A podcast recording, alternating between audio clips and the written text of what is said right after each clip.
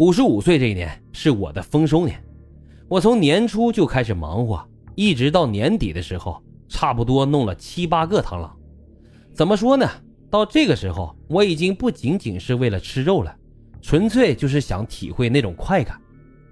你问我怎么下得去手？哼，在我眼里，他们只是我的猎物而已，像螳螂一样。如果说螳螂你还理解不了，那你就把它想成野猪和兔子吧。为了方便运输，我还买了个板车。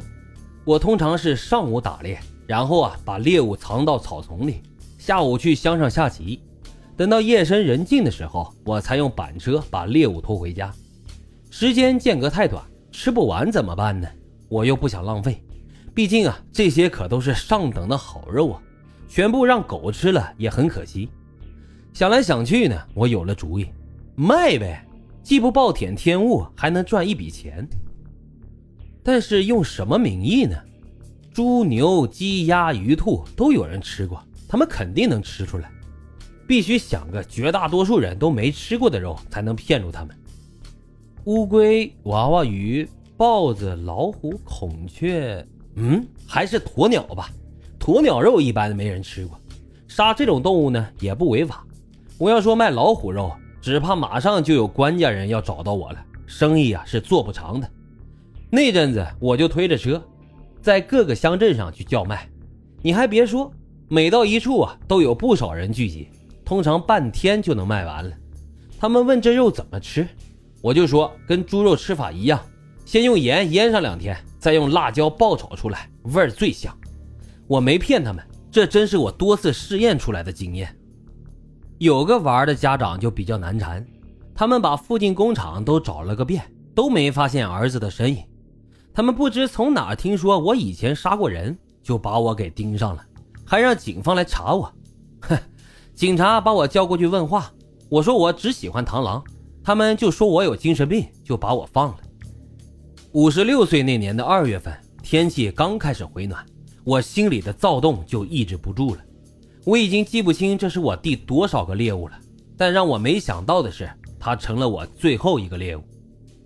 他的家长报了警，又到处张贴寻人启事，警察还是到我们村里来找了一趟，结果嘛，和前面那些一样，都是无功而返。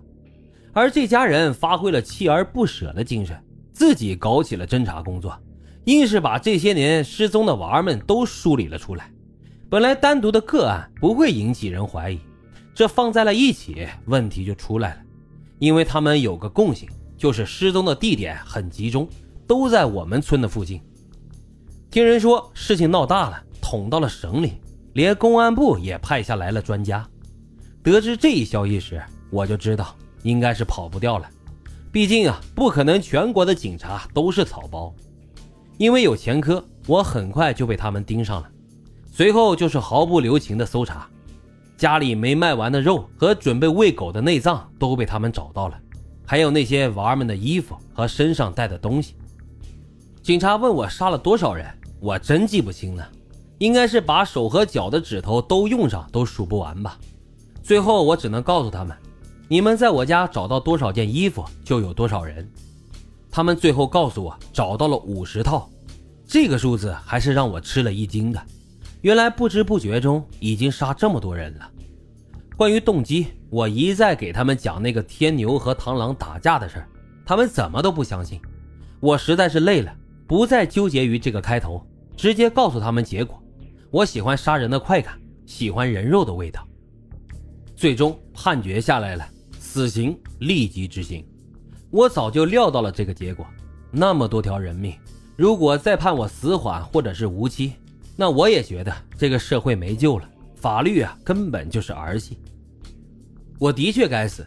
行刑那天我还没满五十七岁，我的生命也永远定格在了五十六这个数字上。